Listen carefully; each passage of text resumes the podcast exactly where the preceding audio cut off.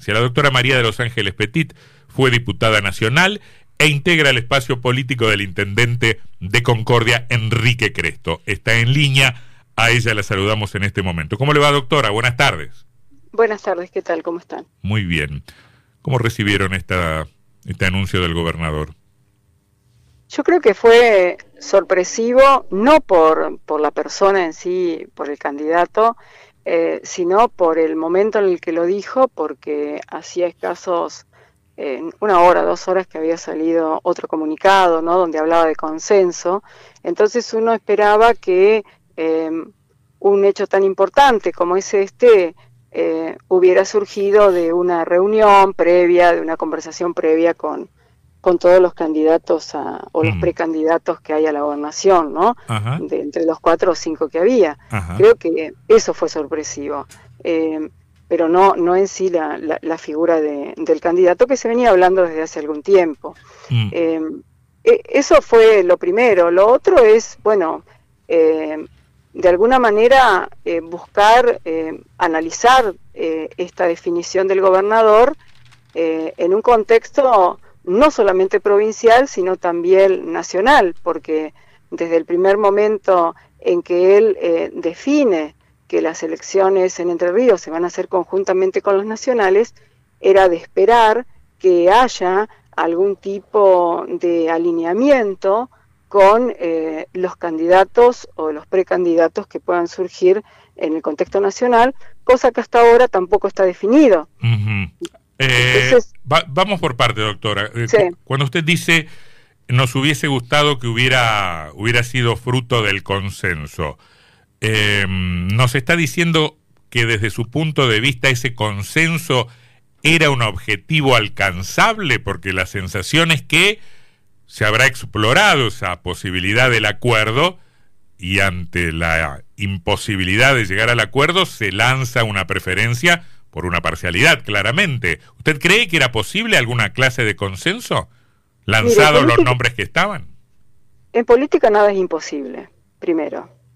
Segundo, eh, hubo siempre un diálogo en el que cada uno ponía su posición y en el que sobre todo Enrique se ha reunido en varias oportunidades con, con Val, con Strata, con Bailo, con Piaggio, eh, con el mismo Bordet, y donde han hablado de la necesidad de unir el peronismo a través de la reactivación de la militancia y de la necesidad de la participación activa de todos los sectores debido a, este momento que está viviendo no solamente el país, en, eh, todos a nivel económico y social, sino también eh, a las definiciones políticas que tiene que tomar el peronismo como partido político, ¿no? Eh, o sea que nada era imposible.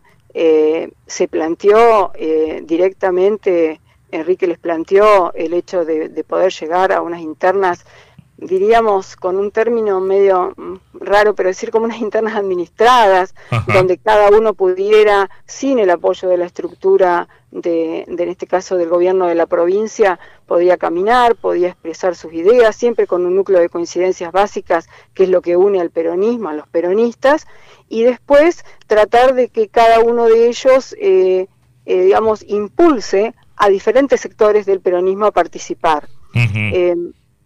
Eso no sucedió eh, y bueno, de última fue una definición solitaria del gobernador, con creo que ha tenido una reunión por los medios, no, lo sé directamente, ¿no? pero por lo que se dice con el senador Cuader, y de allí ha surgido esta, esta propuesta que, realmente eh, el gobernador tiene las encuestas en su mano y conoce las encuestas de, conocimiento que hay en los últimos meses y sabe que es bastante difícil y complicado eh, y que va a tener que ser él eh, quien saque el candidato a la calle, porque mm. Val tiene un conocimiento casi inexistente en toda la provincia. Mm. Eh, pero bueno, nosotros lo que creemos es que hay una lectura política errónea del gobernador, totalmente errónea hacia adentro y hacia afuera. Le pregunto lo siguiente, perdone que le interrumpa, respecto del segundo punto que usted marcaba, que era dar a conocer esta decisión. Eh, eh, en consonancia con la determinación previa de unificar el calendario electoral. ¿Usted cree que Bordet ha omitido la consulta con alguna, con alguna figura nacional o con las figuras nacionales del Frente de Todos? ¿Imagina que no existió ese espacio de, conversación antes de, dar a conocer esta preferencia? Mire, el silencio de, los principales eh, representantes del kirchnerismo en la provincia le está dando la respuesta a usted. O sea, em, hasta ahora eh, hay, muchos silencios. Eh, yo creo que la, palabra consenso que ayer se ha utilizado se está despedazando minuto a minuto. Y esto tiene que ver no solamente por quienes de alguna manera salimos a, plantear una posición, sino también y fundamentalmente por aquellos que no lo plantean y que evidencian que no hay un, consenso eh, realmente, digamos, este, estable y profundo como para el lanzamiento de una candidatura. Eh, acá también hay que entender una cosa, y esto nosotros lo decimos como espacio político, Enrique Cristo pertenece y tiene una pertenencia ideológica a un proyecto nacional.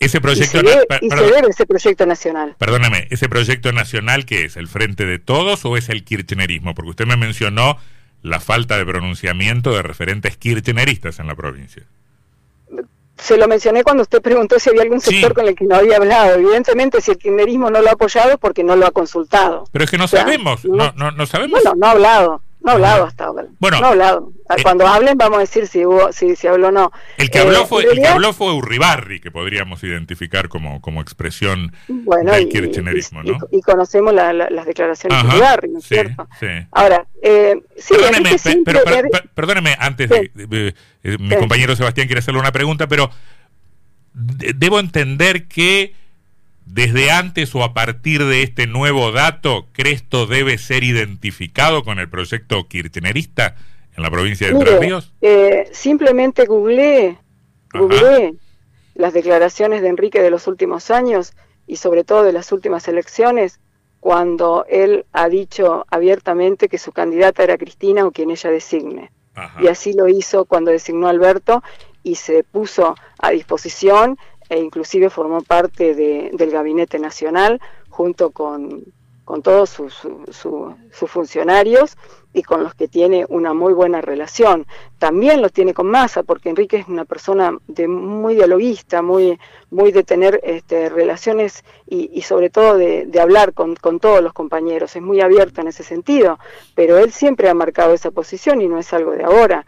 Eh, eso es simplemente googlear y buscar la información. Petit. Sí, Sebastián Martínez la saluda, ¿cómo le va? ¿qué tal? ¿Cómo estás? Eh, planteada así la situación, usted decía la, la, idea inicial era una interna donde ningún candidato tenga el apoyo del aparato oficial. Planteada esta situación donde el, oficialismo ya, o Bordet y, muchos intendentes, plantearon ya que el candidato es Val. Eh, ¿Cuál cree que van a ser los pasos a seguir dentro del espacio político de Enrique Cresto? Por ahora, dialogar con, con, los compañeros que lo están llamando de diferentes lugares de la provincia, tener reuniones este, con referentes nacionales de su proyecto nacional y, esperar que el gobernador eh, eh, no repita los errores del pasado, casualmente, ¿no? Como decía usted recién en, el, en los titulares, porque en el año 99 Busti hizo, exactamente lo que está haciendo Uribarri, eh, perdón, Bordet en ese momento la interna era Leisa, Creston Concordia y eh, Busti decidió que su candidato era Maya, mm. a pesar de que todas las encuestas le daban que perdía, lo impulsó a ganar una interna con el aparato de la provincia y Maya perdió la gobernación con Montiel. Eh, es el mismo error, absolutamente el mismo error y yo lo viví en esa época, o sea que no me lo tienen que contar ni lo tengo que escuchar. Yo estaba activa en ese momento y, trabajé en la campaña, o sea que supe cómo se dieron las cosas. Sí, es una analogía. Comete los, mismos, comete los mismos errores del pasado, digamos. Es una analogía interesante, es una analogía interesante. No nos vamos a detener ahora a la comparación, este, porque yo creo que, que había un panorama relativamente diferente, ¿no? Este... Por supuesto, cada, cada, cada elección y cada, eh, mm. cada, cada, cada decisión se toma en contexto. Pero fíjese que en este momento, en ese momento, eh, y, en muchos momentos, el peronismo siempre tenía eh, la, la, digamos, esa, esa expectativa muy grande de victoria, cosa mm. que hoy no la tiene. Eh... Cosa que él necesita de todos los sectores para poder encarar una campaña en contra de un candidato que ya prácticamente está impuesto desde hace dos años como es Frigerio. Entonces necesita de todos necesita absolutamente de todos y creo que la única manera de contener a todos es dándole la oportunidad a todos de, de, de, de eh, debatir y de ser parte de un gran paso sin la utilización de un candidato oficial que evidentemente hoy lo demuestra en Crespo, va a utilizar la, estructura provincial para que sea eh, conocido. Petit, ¿y usted cree que vale la pena ir a una interna de, de, una paso sin integración de minorías en este contexto? ¿Cree que este diálogo con dirigentes va a terminar en esto, en que Cresto arme su propio espacio?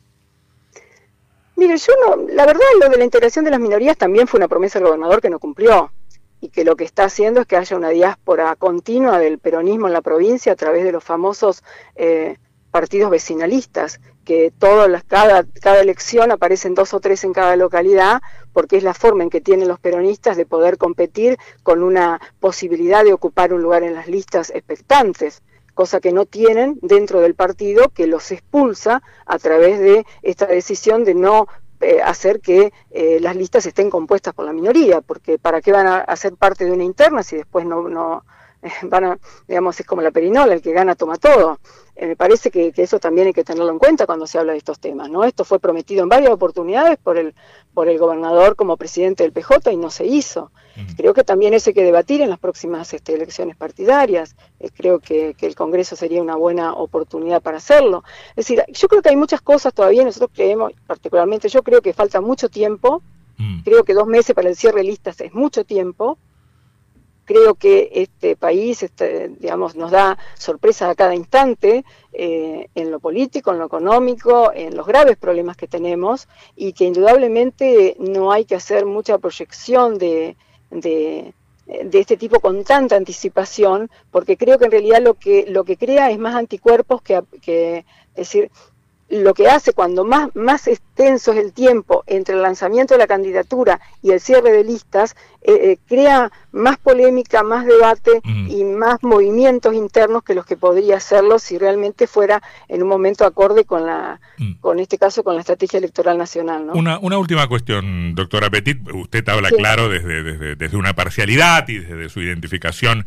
con, con, con el intendente Crespo Cresto, que es evidentemente uno de los referentes del peronismo de Concordia, pero también el gobernador Bordet es un referente del peronismo de Concordia. Si, si pudiera dejar de lado por un momento su corazoncito y me pudiera describir cómo recibió el peronismo de Concordia esta determinación, este, a mí, a mí me, me encantaría escucharla porque uno repasa la historia desde 1983 para acá y solo hubo un candidato a gobernador peronista oriundo de la ciudad de Paraná, que fue Mario Moine, bendecido también por un concordiense, entonces Jorge Pedro Busti. Eh, se, sentía como algo natural que un concordiense se diera la posta a otro concordiense o era una alternativa más dentro del abanico de posibilidades que tenía Bordet? Mire, si usted lo ve desde el punto del peronista tradicional, histórico de Concordia, el militante de base, eh, lo que siente el peronista de base hoy, no quizás el dirigente que tiene otro tipo de especulación política, ¿no? Mm. Porque el dirigente va atrás del poder, no le importa quién lo ejerza. Esa es la verdad. Si acá tenemos candidatos que lo que buscan es el poder, no importa quién lo ejerza, eh, no, tiene, no importa si tiene ideología o no, busca eh, estar. Eh, es que se siente como que, digamos, Bordé es, es el candidato que ha logrado sacarle el protagonismo político a Concordia, siendo que fue Concordia el que lo puso en el lugar donde está. Porque acá hay que tener en cuenta una cosa, más allá de, que siempre el gobernador de Concordia y todo eso, que, siempre por supuesto ha traído todo un enfrentamiento este, con, otras localidades y, el localismo por supuesto es, propio y es legítimo de cada uno, ¿no? Concordia es una ciudad que tiene su peso político por la cantidad de electores que tiene por la cantidad de electores que tiene y por las diferencias históricas que ha hecho el peronismo acá, que le ha permitido cubrir con esa diferencia las pérdidas de Paraná y muchas localidades, prácticamente la mayoría de Paraná Campaña.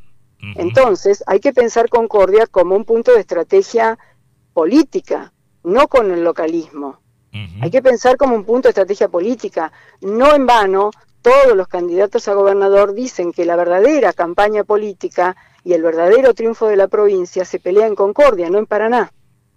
Entonces, hay que tener en cuenta eso, el peso electoral dentro de una estrategia política electoral que tiene Concordia por la cantidad de electores que tiene, que con la cantidad de electores que tiene supera ampliamente a casi todos los municipios de la costa del río Uruguay. Entonces creo que eso es lo que hay que tener en cuenta, ¿no? Más allá de, del nombre de la ciudad y, este, y, todo esto. Entonces uno mira eh, el mapa electoral Entre Ríos y, y sí, a, uno lo pueden apoyar este, comunas, lo pueden apoyar municipios, pero cuando miran los números de electores, eh, no, no mueven el amperímetro. Y eso es lo que hay que tener en cuenta también cuando se elige un candidato y cuando se hace una fórmula. Y creo que eso es importante. Doctora Petit, gracias por esta charla. ¿eh? Ha sido muy amable. Gracias, gracias a usted. Hasta luego. Que le pase muy bien. La doctora María de Los Ángeles Petit, exdiputada nacional, integrante del espacio político del intendente Enrique Cresto.